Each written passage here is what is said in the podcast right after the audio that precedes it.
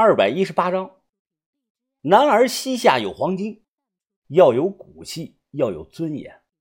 一般情况下不下跪，除非对方本事了得，手眼通天。这姓罗的现在还活得好好的，他何许人呢？行里三大洞：土洞子、火洞子、水洞子。国内只有一个地方产火洞子，就是长沙。火洞子无一例外都是战国的楚墓。到了今天，长沙周围的县市，凡是能打眼的地方，百分之九十九都被盗墓的探过了，不是十墓九空，就是十墓十空。这里头又有百分之九十的火洞子，是这个姓罗的干的，他完全当得起长沙盗墓王。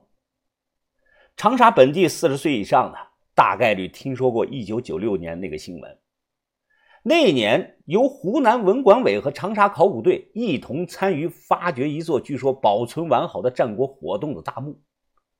政府拨款了六万块钱的资金，考古队请来了两百多名实验村村民帮忙挖封土。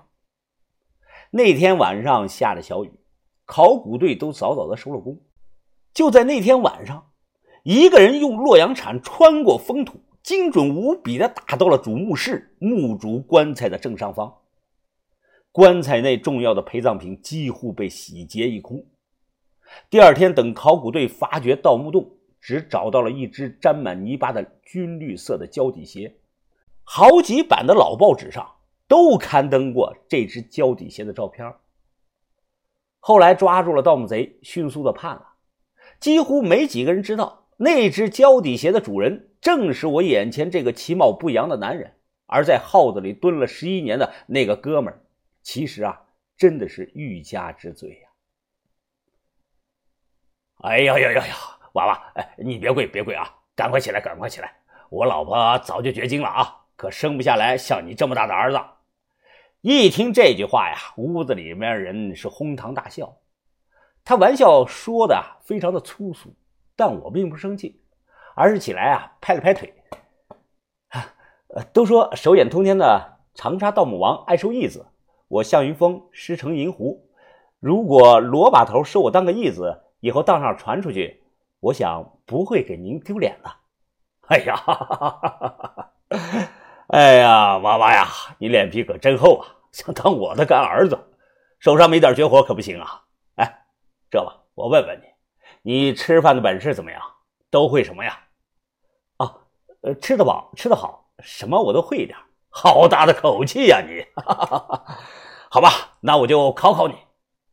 这个长沙盗墓王盘腿坐在沙发上，他手指着我，呃，这吧，好比今天晚上，咱们大伙啊组团要下一个坑，这个时候啊，哎，突然下起了大雨了，在这种情况下还能不能干呀？我想都没想，直接就回答：啊，行里有个说法。是雨天不打洞，但凡事呢也不是那么绝对。如果地下不是那个黏泥土，全是那个沙土，下雨天可以照样干，反而会因为水的润滑减少阻力，进出更加方便。哎，哈哈，哎呀，说的不错，不错，不错。看来银狐啊，把娃娃你培养的有两把刷子了。呃，我再考考你啊，“离离原上草，一岁一枯荣，野火烧不尽。”春风吹又生，这首诗形容的是哪个朝代、哪个地方、古代哪个国家的大墓啊？我一愣，这个问题啊，乍听起来没什么，但实际上有相当大的难度。如果对历朝历代的墓葬结构不了解，就没办法把杜甫的这首诗套进去。我皱眉的暗想：“离离原上草”说的是草，而不是树。一岁一枯荣，意思是每年呢都会长出新的草。那大概率这个地方啊很少被人踏足过。如果经常被人踩，那就有可能不长草了。再仔细的分析，野火烧不尽，暗指周遭的空气干燥、湿度低，容易着火，也是指这个大墓可能位于北方的平原一带。春风吹又生呢？意思是这个大墓啊没被山遮挡，能四面的吹到风。汉代大墓喜欢凿山建岭，肯定会挡风的。这个排除。而夯土啊，又分为两种，一种是熟土夯土，参考秦岭周围的这个道路，两千年过去了，还是毛都不长，更别说草了。另一种生土夯土，这种土越往下打是越结实，导致很多树的树根都扎不进去，所以只会在封土堆的表面长点野草。这样一考虑呢，那剩下的两种是可能性最大的。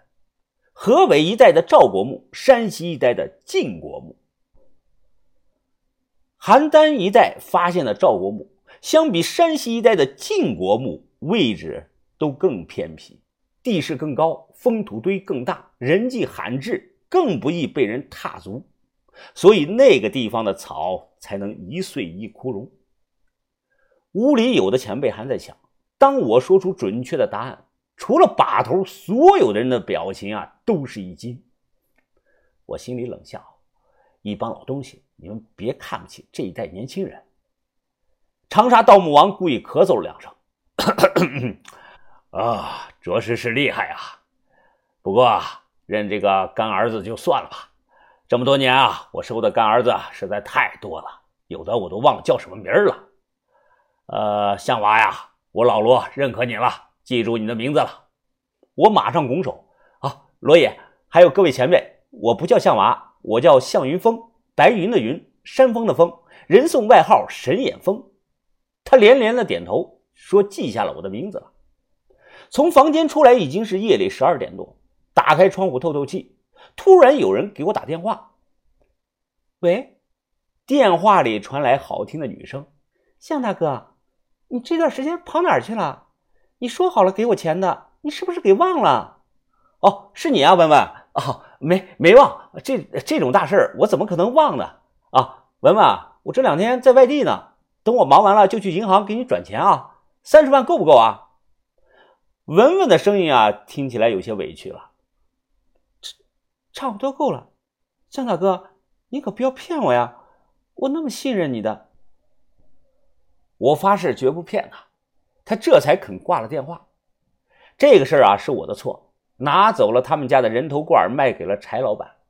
不是我想赖账，是真忘了。我肯定会转给他钱的。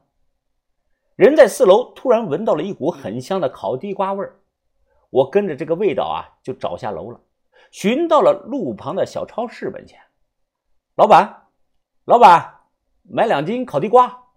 老板，老板。睡着了，这是。小商店亮着灯，开着门。我进去还没喊呢，就听到这个皮门帘后头啊有声音：“嘿，哎呦，哎呦呦呦，哎呀呀呀呀，我过电了，过电了，我过电了。”我听了一分钟，故意咳嗽了一下。门帘后的声音立马没了。几分钟后，四十多岁的老板娘面色红润的走了出来：“啊，要点什么呀？”哦，拿两包华子，再给我称上两斤烤地瓜吧。东西给我以后，老板娘有点心虚，她红着脸看着我：“你你刚才听到什么动静没有啊？”“啊，没听见，没听见。”我赶忙摇头。他松了口气啊，笑了：“哼，地瓜呀，要趁热才好吃，凉了就不好吃了啊。”“哎，你是不是来参加酒店婚礼的？”还没等我表态，他又小声的说。哎呀我多嘴问问啊，那个新娘子都那样了，还能结婚呀？新娘子，新娘子怎么了？我皱起了眉头。你来参加婚礼，你都不知道啊？前段时间晚上，酒店门口突然有什么东西爆炸了，消防队的说是电瓶车的电池炸了。听说那个新娘子当时刚好路过那里，结果啊，脸都被炸得不像样子了。一听这个话。我的脸色瞬间变得煞白，老板娘没注意到我脸色的不对劲，她一脸的心有余悸，对我比划着。还有人说呀，新娘子从嘴这里一直到鬓角这里，全都被扎烂了，后槽牙都露了出来呀。